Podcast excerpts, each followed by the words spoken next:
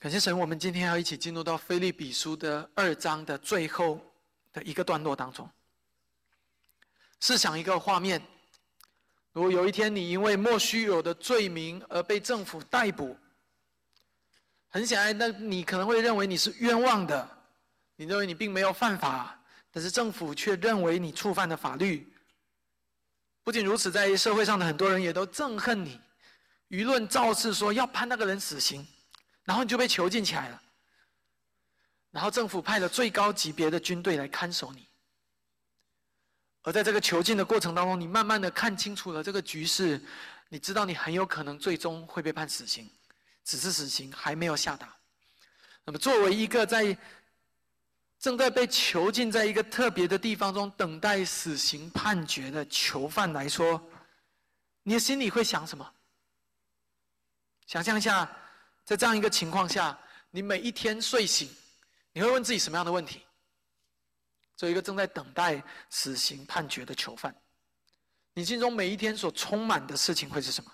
让我做一个大胆的猜测。我猜有的人可能会想着，我一定要努力的在最后一次的这个庭审中为自己辩护，看能不能逃过一死。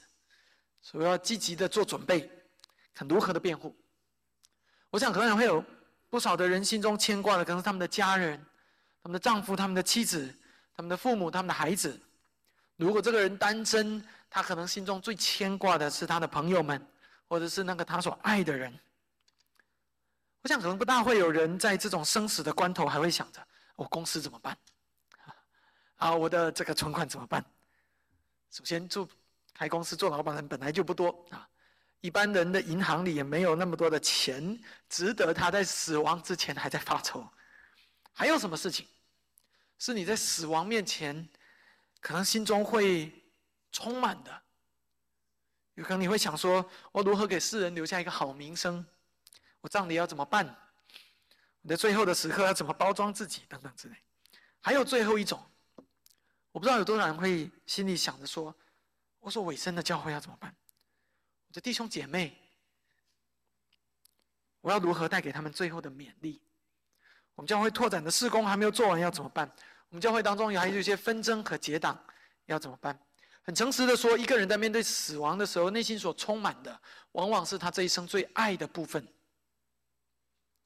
我不知道在那个比例当中，教会会占多少的比例在你的心里面？我不是只说每一个人都要啊，什么都不想，只想教。我并不是在说这个，我是在带你去反思、去思想。当我们面对死亡的时候，上帝的百姓在我们的心中会占多少比例？上帝的国度在我们心中会占多少比例？我不知道强迫你去爱教会这种事情是强迫不来的，除非圣灵在你的心里面动工，除非你向上帝祈求，把他爱上帝。百姓的心放在里面，否则这种事情是勉强不来的。而我们要一起来看的《菲利比书》，我们从五个星期以前一起读的《菲利比书》，给我们讲述的就是大概这样一个背景：一位被关在监这个这个软禁在特定的地方，有重兵把守，正在等待死刑判决，或者说很有大很大概率的死刑判决的囚犯保罗。他在这个时候，他在想什么？我们要一起来看，在生死面前，保罗对菲利比教会的思考，以及他两位重要同工的评价。我们要一起看菲利比书二章十九到第三十节，请大家翻到以后，请听我来为大家读。我靠主耶稣指望，快打发提摩太去见你们，叫我知道你们的事，心里就得到安慰。因为我没有别人与我同心，实在挂念你们的事。别人都求自己的事，并不求耶稣基督的事。但你们知道提摩太的名正，他兴旺福音与我同劳，待我像儿子待父亲一样。所以看出我的事要怎样了结，就盼望立刻打发他去。但我靠着主自信，我也必快去。然而我想打发以巴弗提到你们那里去，因为他是我的兄弟，与我一起做工，一同当兵，是你们所差遣的。是供给我需用的。他很想念你们众人，并且极其难过，因为你们听见他病了。他实在是病了，几乎要死。拿神连续他，不但连续他，也连续我，免得我忧上加忧。所以我越发急速打发他去，叫你们再见他，就可以喜乐，我也可以少些忧愁。故此，你们在主里欢欢乐乐的接待他，而且要尊重这样的人，因为他为做基督的功夫，几乎致死，不顾性命，要补给你们供给我的不及之处。今天讲到的主题句是：我们作为教会里的弟兄姐妹，我们乃是在神的国度里一同当兵的，在这一生当中求神国的事，付上行动，直到我们离开这个世界。我们在神的国度里，我们作为基督弟兄姐妹，我们乃是一同当兵。为此，我们要一生求神国的事，我们为此付上行动，直到我们离开这个世界。我每一周讲到的主题句都会在单章第三页上面彩色背景的部分。我们讲到的大纲也在这里，你可以通过我们的单章来帮助你更好的听到。这段经文非常清晰简洁的分成了两个段落，每一个段落都有一位主角，所以当你看圣经的时候很清楚，就是两段。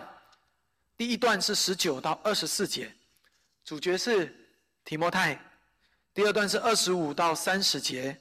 主角是以巴弗提，所以我们今天的讲到的段落也很容易就可以分出来，很清晰，就是两个的段落。我们首先会一起来看保罗对提摩太的描述，然后看保罗对以巴弗提的描述，最后我们要一起来思考这些人和主耶稣基督之间的关系。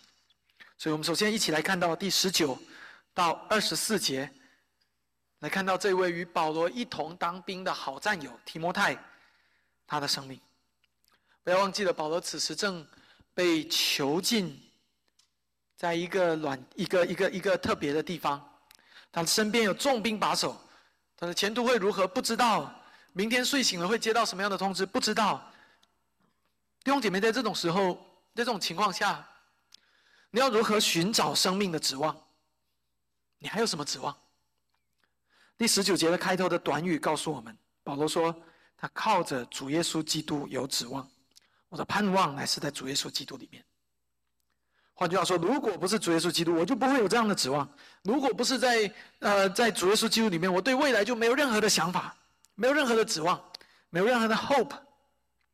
所以我们唱的诗歌《基督是我们生死中的盼望》，Christ our hope in life and death，是非常真实的。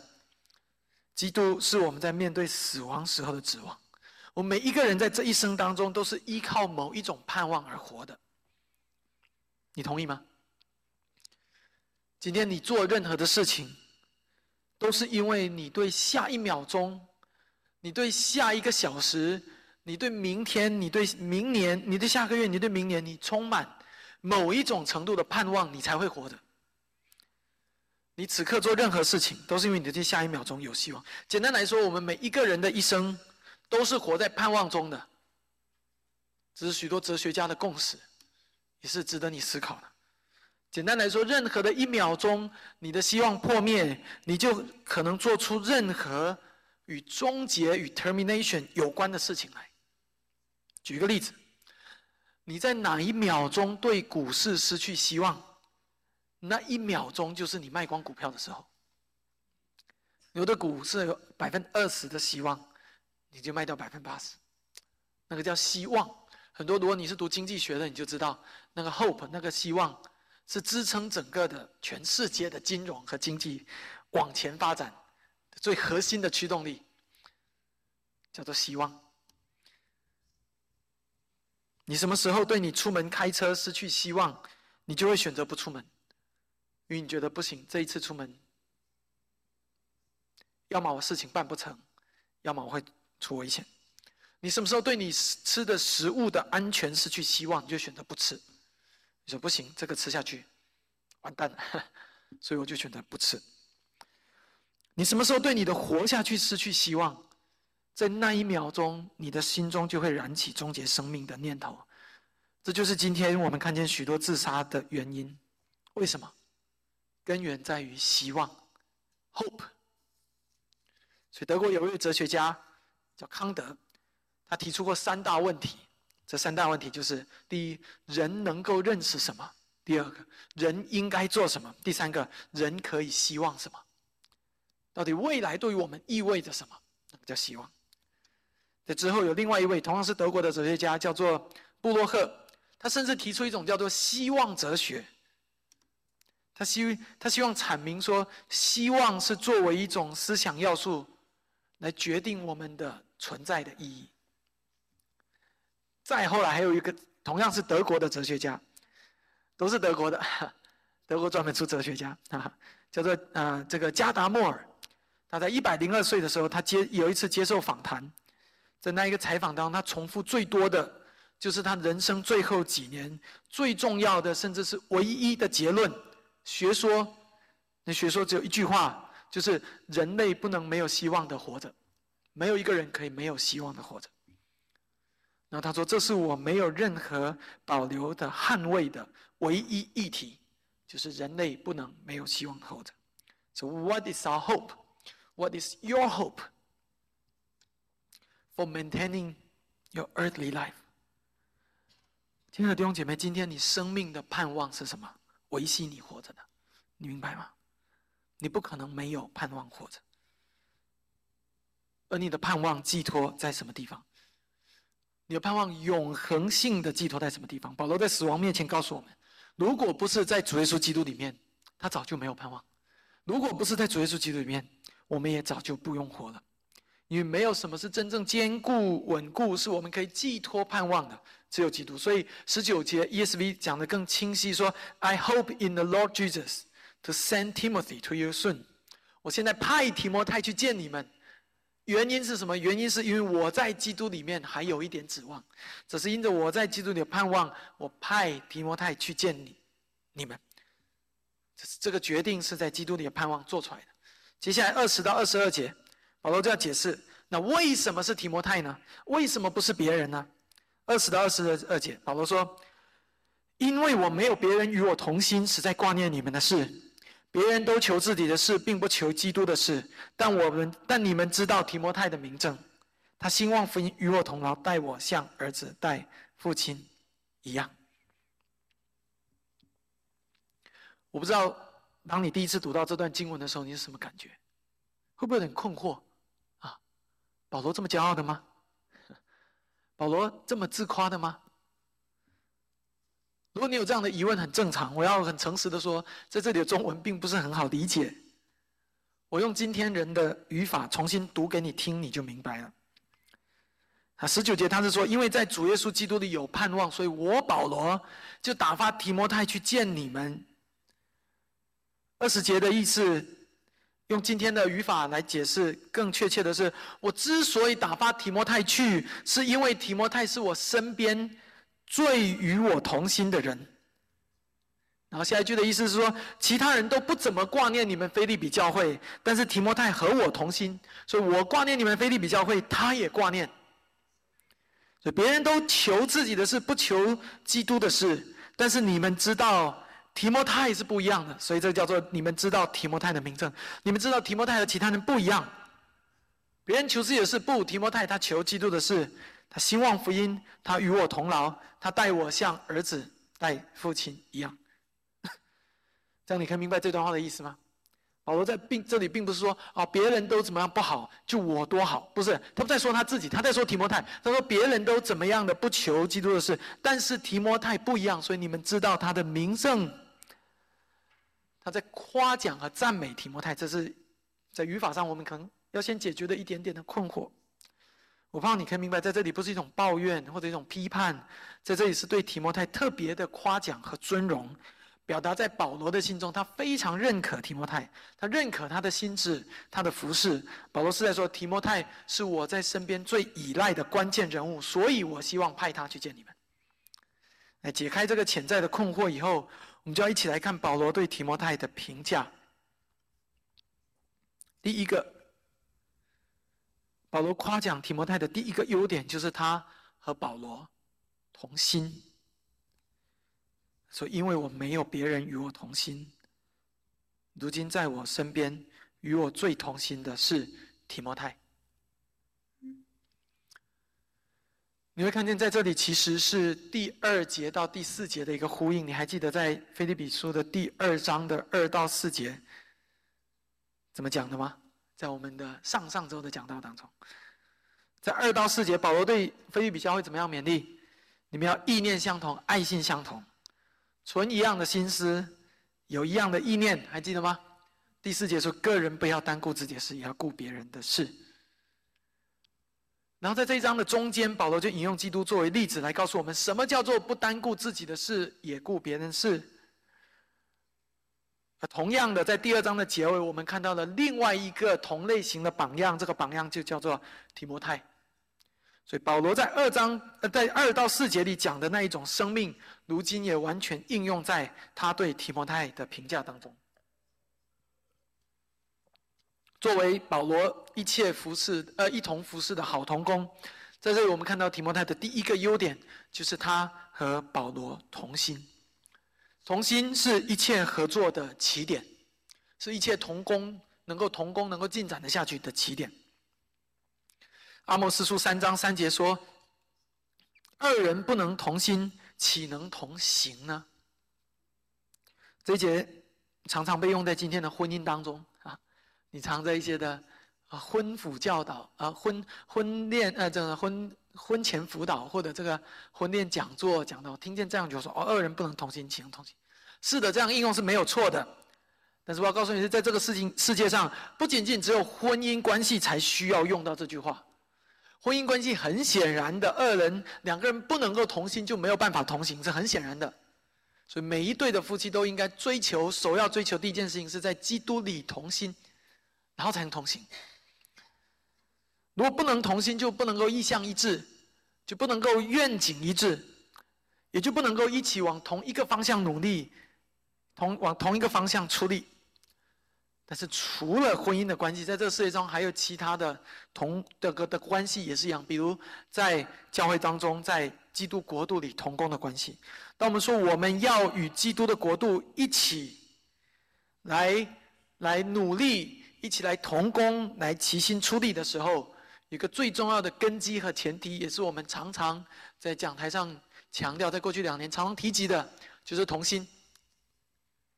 有的时候我们会说，就是合一。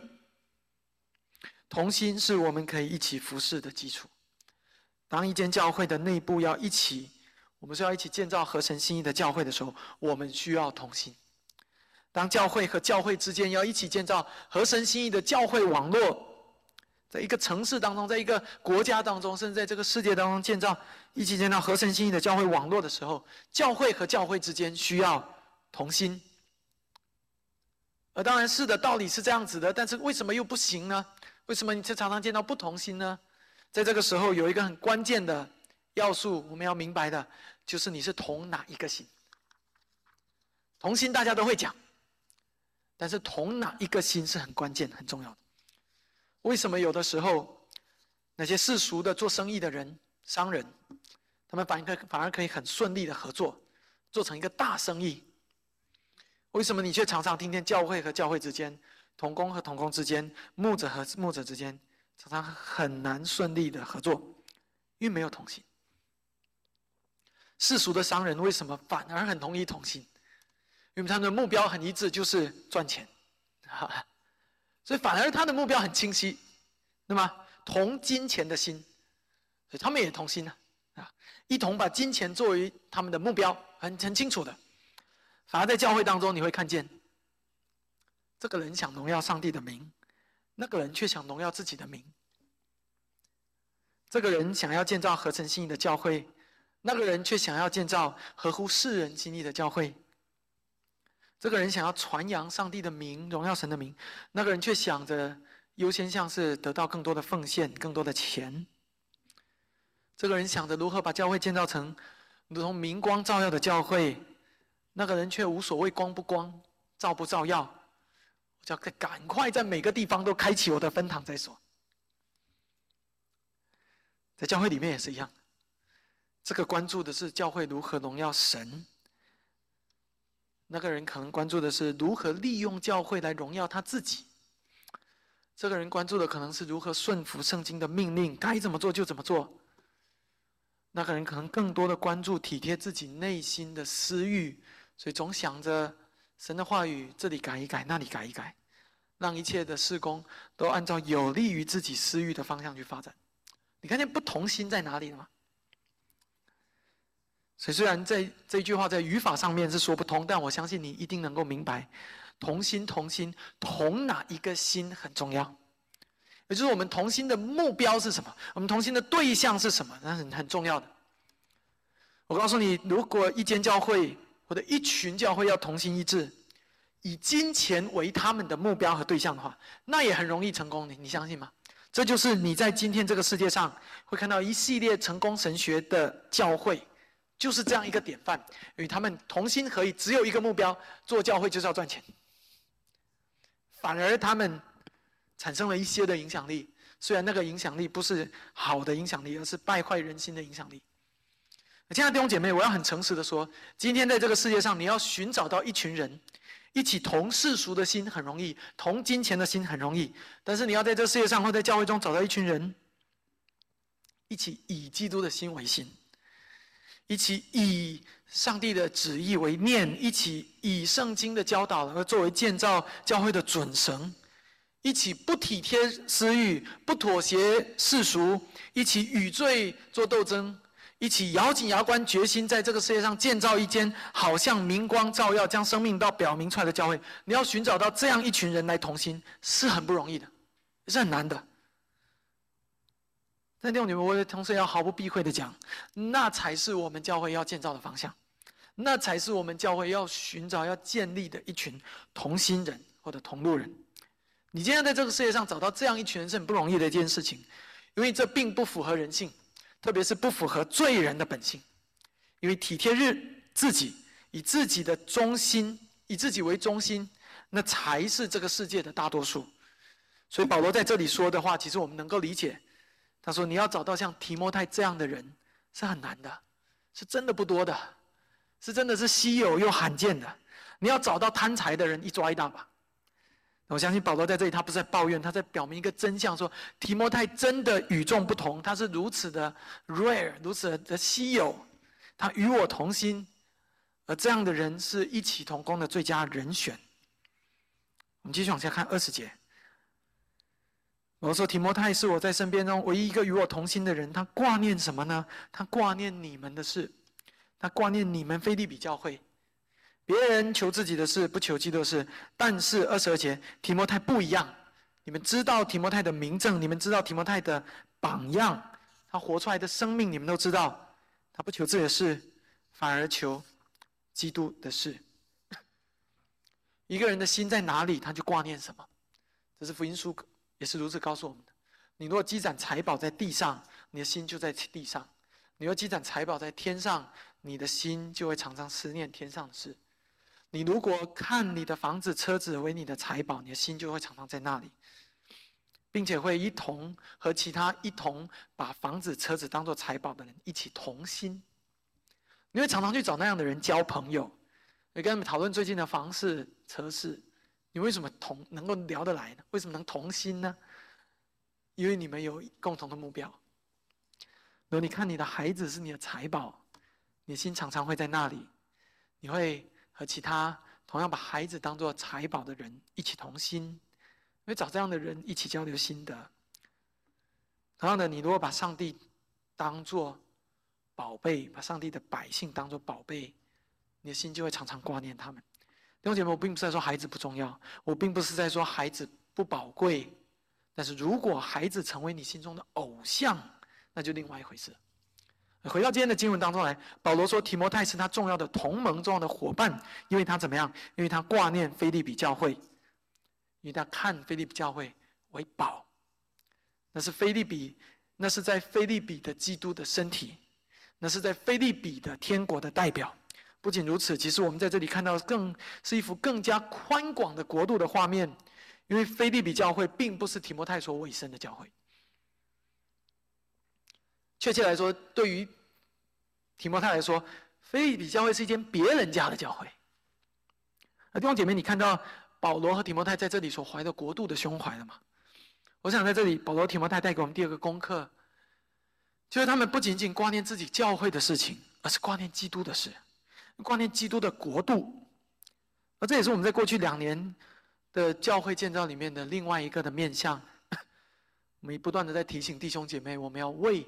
别的教会祷告，我们去询问别的教会的近况，我们把他们纳入到我们的常规的祷告、日常的祷告、每周的牧祷中。我们为别的教会所取得的成就而感到高兴，与他们一同喜乐；我们为别的教会所遭遇的逼迫而感到痛心，与他们一同受苦；我们为别的教会的跌倒和软弱而感到难过，为他们感到焦急。我们在学习，不仅仅只是投资在我们自己的教会身上。我们也同样学习在投资在那些别人的教会身上，别人家的教会身上，因为我们学习在不同，我因为我们期待不同的教会能够在这座城市、这个州、这个国家，乃是在这个世界的不同角落，我们可以一起同心合意兴旺福音，那才是我们所期待的。第三个，保罗、提摩太带给我们的功课，就他们彼此服侍。在这里，保罗单方面夸奖说：“提摩太待我如同儿子待父亲一样。”什么叫做儿子待父亲一样？尊重他，陪伴他，帮助他，服侍他。在这个在这个描述当中，重点词是服侍，而儿子与父亲只是一种比喻，说。像儿子与父亲那样的服侍，你可以显然看到，儿子与父亲是一个形容词短语。OK，像儿子带父亲那样的服侍。保罗在这里给我们看见一个描述，带给我们带给我们一个画面，使我们看见提摩太是如何对保罗尊重并且跟随他的。事实上，这不是唯一一次保罗用父亲和儿子的关系来描述他和提摩太。在提摩太前书一章，在那里保罗说：“我写信给提摩太，他是我的。”真儿子，你可以从中看见，在保罗的心中，他和提摩太那种亲密到了一个地步，他把提摩太视为他的真儿子，仿佛这就是他生的一样。提摩太在弟兄姐妹再次说，在这里的儿子和父亲的关系核心，并不是要表明一种上下级的关系，一种尊卑的关系，核心是要表明那一种服侍的程度和深度，就是那种亲密感。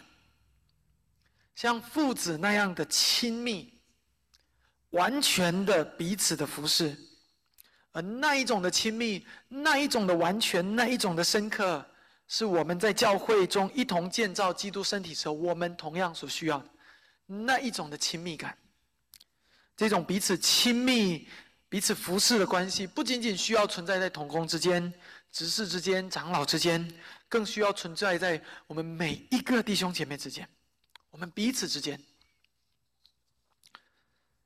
正如哥林多前书十二章二十五节，一个身体的不同肢体不应该分门别类，肢体之间要彼此相顾一样。在我们上周谈论到执事的这个话题的主日学的时候，我相信你们可能都还有印象。我们在尝试纠正一种错误的服饰观，就是用服饰来留住新人，还记得吗？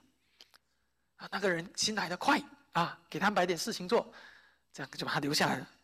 弟兄姐妹，我要再次邀请你合乎思考、合乎圣经的服饰观。今天那些在外在的、可见的服饰是很容易吸引人注意的，很容易吸引人眼球的，甚至会到了一个地步，让人以为、让人误解说这才叫服饰，这个才是服饰，而这个才算作服饰。但你知道吗？那些 visible、那些外在可见的服饰，从来都是一间教会当中所需要的总的服饰量的冰山一角而已。如果有一个服饰是外在可见的，那么可能在那个服饰的背后，有九个是背后的默默无闻的人们看不见的服饰在支撑着。我要说，感谢神的恩典，在我们的教会当中，充满了这样在背后默默服侍。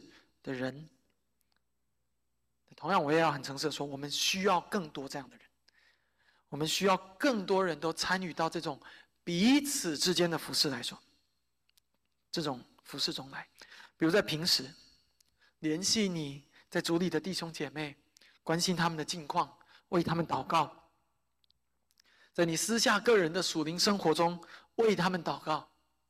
在见面的时候和他们一起祷告，祷告就是一个很重要我们彼此服侍的方式。比如那些兼顾那那些那些在兼顾那些在信心上软弱的肢体，用圣经的话勉励一个人，这是一种服侍。给那些在病痛中的肢体做一点你力所能及的，可能是饭食，顾念他们的身体的需要，这是一种服饰。邀请你的弟兄姐妹一起读书，一起谈论圣经，这是一种服饰。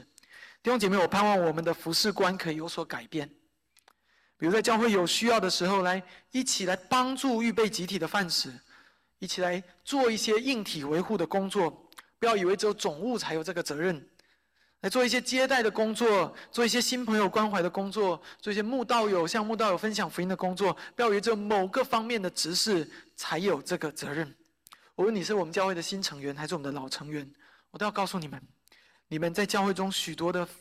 有有有许多类似这样的服饰是需要做的，我们一起需要一起去做，就是服侍我们身边的弟兄姐妹，他们都是上帝的百姓。不要轻看这些无声的、幕后的、默默无闻的服饰。很诚实的说，我们教会如果没有这些服饰，我没有办法走到今天。而那正是你作为教会成员的职责。容我容许我用一个更加通俗易懂的词，那就是你作为教会成员的工作所在。It's your job of being a member of this church, serving each other. Is your job. 彼此服侍是我们作为教会成员的工作。我们要接下来看到第二十五到第三十节，要把目光转移到转到以巴弗提的身上。这是保罗身边另外一位重要的同工、重要的战友，是重要的神国的士兵。在前面，保罗说：“我心中给你们送信的最佳人选是提摩太。”诶，他有很多优点，很多特点。他的特点就是与我同心，他与我同劳，他甚至待我像父亲一样。不过，还有另外一个人可能比提摩太更合适，这个人就是以巴弗提。所以我盼望你读这段经文的时候不要太 confuse。前面又说要叫提摩太去，后来怎么又叫以巴弗提去？根据经文，我们可以很清晰的看出，以巴弗提和提摩太有一些的不同。诶，提摩太是最理想人选，可以这么说；而以巴弗提是保罗认为这一趟路最合适人选。这是一，这是可以有不同的。OK，一个是最理想人选，一个是最合适人选。为什么呢？以巴弗提和提摩太有几个主要的不同。提摩太是保罗所带的门徒，所以在这里保罗说他看他像亲儿子一样。而以巴弗提是谁？经文有告诉我们，二十五节，他是受菲利比教会所差遣来探望保罗的，所以在称呼上不太一样。保罗就称以巴弗提说他是我的弟兄，然后他是你们所差遣。来供给我需要的，看到吗？二十五节，所以第一个称呼不同，保罗称提摩太是儿子，称以巴弗提是兄弟，两个都是很亲切的称呼，但是你可以感受到那一种的关系是不一样的。第二个不同是差遣方不同，OK，提摩太是保罗带领的，是保罗差出去的，是保罗这边的人，说白了，提摩呃以巴弗提是菲利比教会所差遣的，是和菲利比教会有某种特别的关系。我们甚至可以猜测，很有可能以巴弗提所尾声的教会是就是菲利比教会，他可能就是菲利比教会对外联络的使者，所以并不是说提摩太不够好，现在以巴弗提比提摩太更好，也不是保罗在这里自相矛盾。前面说提摩太是我身边最与我最同心的人，然后现在又冒出一个以巴弗提，好像提摩太并不是唯一一个在我身边与我同心的人一样，不是的。提摩太是保罗心中最优秀的人选。而以巴弗提是保罗心中这一趟旅途最合适的人选，因为菲利比教会认识这个人，这个人就是他们猜出猜出去的，并且他们爱这个人。所以，我们上周五的的在讨论啊，上周五的团契在讨论宣教士和教会的时候，啊，Chris 宣教士就跟我们分享说，一间教会认识一个人很重要，建立起那个关系先。可以在未来保持很长时间的在情感上、在关系上的连接，而以巴弗提和菲利比教会之间之间就有这一种的情谊，那种情谊是很自然的。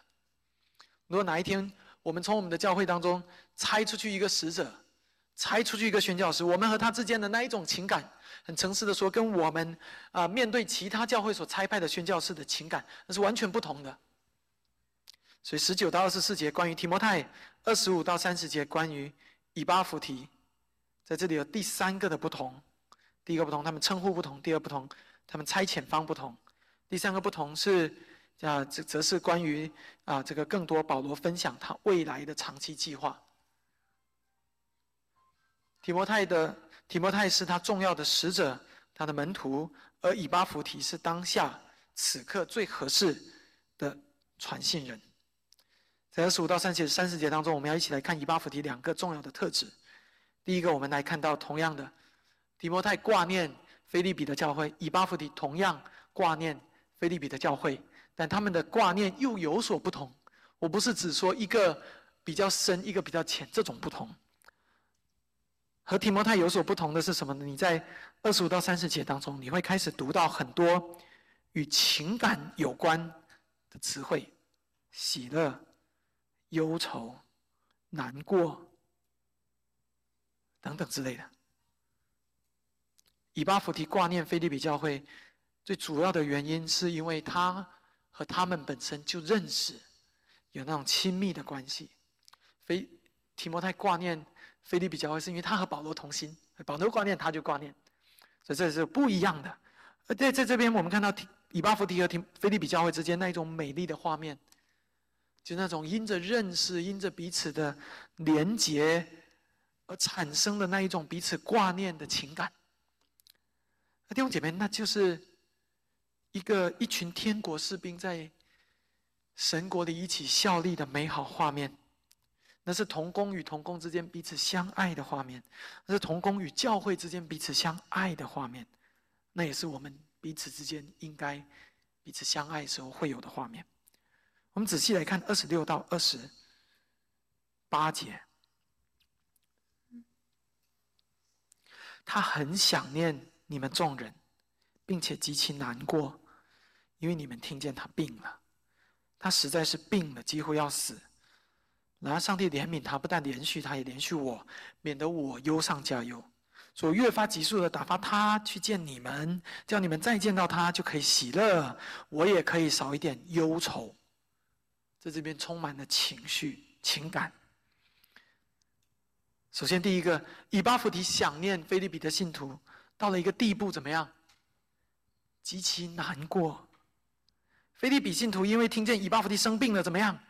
也难过，然后保罗才打发，才希望打发以巴弗提去见菲利比的信徒，希望他，因为他希望菲利比信徒可怎么样，可以重新喜乐。保罗自己呢，他自己在这个过程中也忧愁，他也在乎他们，所以当他听见上帝医治以巴弗提的时候，他说感谢神，上帝不仅爱他，上帝也爱我，以至于让我没有忧上加忧。弟兄姐妹，我要说，那是真正的爱。真正的爱一定带着真正的情感，这是我们在以巴弗提身上要学习的。一个人不可能说我爱这个人，我爱这群人，然后当他看见这群人需要的时候，他说关我什么事？我们都不希望被指正或者批评说我们不爱教会，但是。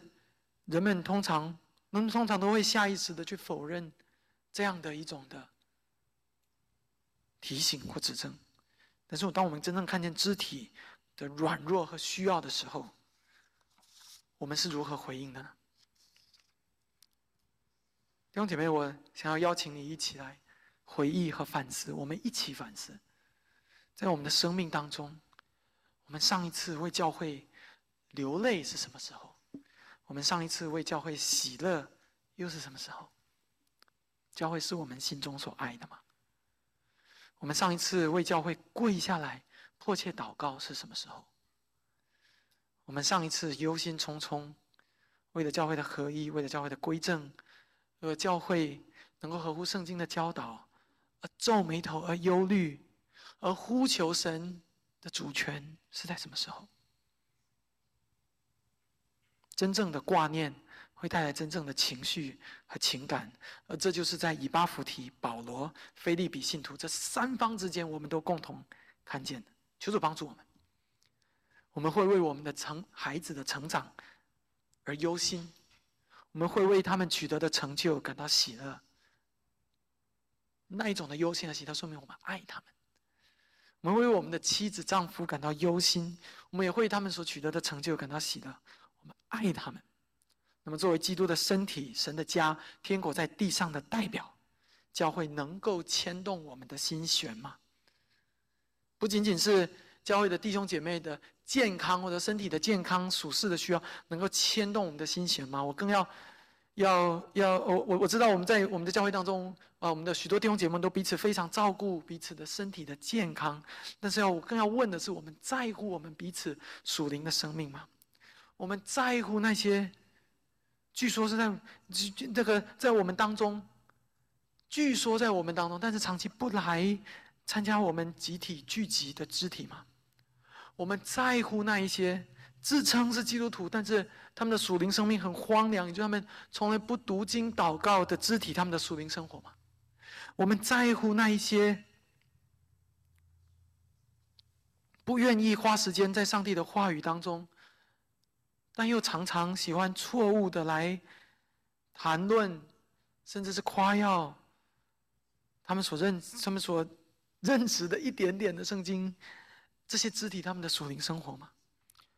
我们在乎教会是否行走在合乎的圣经的道路上吗？我们真的在乎吗？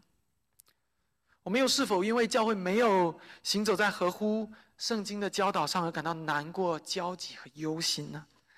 我们是否真的在乎那些慕道友和初信者，爱他们的灵魂，如同爱我们自己的灵魂那样呢？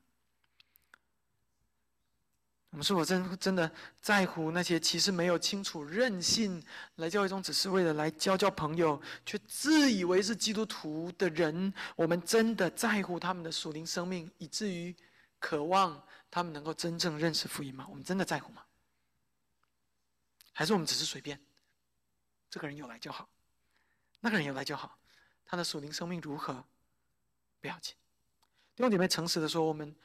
有太多这样需要我们挂念的人，在我们的当中。当我们说我们要效法提摩太、以巴弗提挂念教会的时候，那不是一种的道德上的行为上的挂念，那应该成为你生命当中真实情感会流露的地方。这第一个，求主帮助我们。以巴弗提的第二个特质，在第三十节，他做基督的功夫几乎要死，不顾性命。要补足你们供给我的不及之处。弟兄姐妹，这回应了之前保罗他自己对生命的反思。一章二十一节怎么说？他说：“因为我活着就是基督，我死了就有益处。”这同样的呼应了保罗二章五到十一节基督之歌。所以基督怎么样？基督自己卑微、存心顺服，以至于死，且死在十字架上。保罗这样子讲了一章。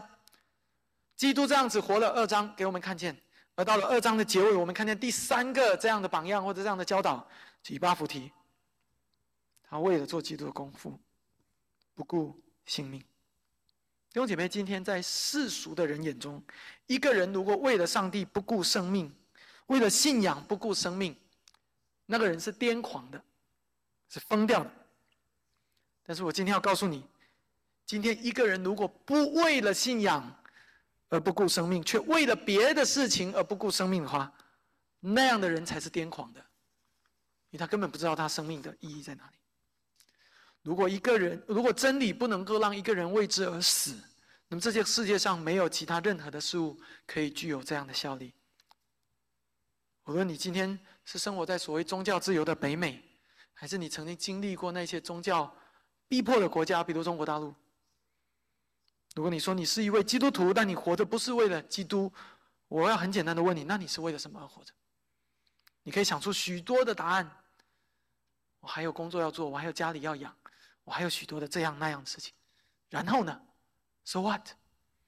弟兄姐妹，我不打算在这里为我们的软弱和体贴肉体的情欲而留任何的余地。我很诚实的说，如果我们所做的任何事情不是为了基督而做，不是为了真理而做，那就全是徒劳的。包括你保养顾惜自己的身体。前几天我出差，你们也知道我最近的身体情况不是很妙。我在出差的路上，我又感冒，然后我的这个就是更糟糕了。然后日常又很满，事情又很多，折腾的够呛。出差以后我回来，我就跟我的妻子说。我说我以以前立志要健身啊，要运动，是为了要长肌肉，好看一点。但是这一次我说我立志要锻炼身体，只有一个原因，我希望更好的服侍上帝的教会。因为服侍教会就是服侍基督的国度，因为教会代表基督的国度，所以你们以后看见我可以督促我，看看有没有稳定的这个锻炼身体。弟兄姐妹，我们如果锻炼身体，只是为了少一点生病，或者活得久一点，仅此而已。诚实的说，那就是徒然，那是没有意义的。我们活着的每一个方面，每一点的努力，如果不是为了上帝，那就全是徒然。那么你在，无论你在家里面做全职的主妇，或者你暂时没有工作，你是一个全职学生。或者你现在有很重的工作要做，弟兄姐妹，所有这些的背后都有一个终极的问题要问，就是我们为了什么而活着，为了谁而活着？如果那个对象不是指向上帝，就全然没有意义，因为这个世界一切都要过去。所以多活五年，但是却远离真理，又有什么意义呢？我多体贴一点肉体的私欲，多为自己的贪图安逸和享受的心而懒惰一会儿，多浪费消遣一会儿时间，却远离真理，又有什么意义呢？除非连你的休息也是为了更好的荣耀神。我们回到经文本身来，我想在这里和大家共勉的重点是什么？是一个基督徒不顾性命为主而活，这不是一件癫狂的事。以巴弗提在这里不是一个癫狂的人，不是一个疯子，不是一个极端的人。相反，我要说。他是一个很清醒、很聪明、很有智慧。他已经选择了，他知道生命当中什么是最重要的事情。相反的，我说，如果一个人在口头上说他明白什么是永恒，他明白什么是真理，但是他却不为此而轻看自己的生命，那样的人才是不可理喻的，那样才是不理性的，那样人才是癫狂的，是分裂的，因为他不知道他自己在说什么。我知道。当我们这样讲的时候，有点极端，或者让你听起来觉得好像很沉重。但是我真是把我们一个人能够从这当中被振奋。今天是因为上帝的怜悯，我们才可以这样软弱的活着，常常跌倒的活着。求主的怜悯丰富的临到你们，领到我们众人，也求主点燃我们心中的热心。基督徒的生活从来不是安逸的，而是充满挑战、艰难，充满患难、受苦，充满战斗。求主帮助我们。亲爱的弟兄姐妹，什么样的人生是癫狂的？什么样的人生是理性的？当我们说我们要一同在基督里一同当兵的时候，你准备好了吗？我邀请你从现在开始思考这个问题。教会不仅是天国的大使馆，从军事的角度来说，我们以前有另外一个比喻，不常提，我不知道你们还记得吗？教会是天国的前哨站，outpost。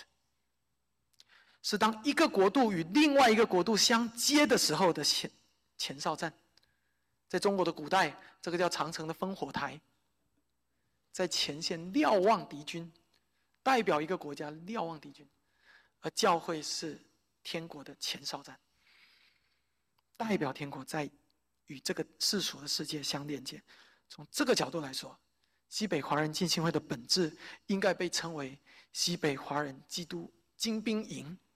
或者基西北华人基督军，而我们都是在基督国度中一同当兵的人，求主帮助我们，让我们的生命可以像一个战士一样活着，让我们死去的时候可以像一个战士一样死去。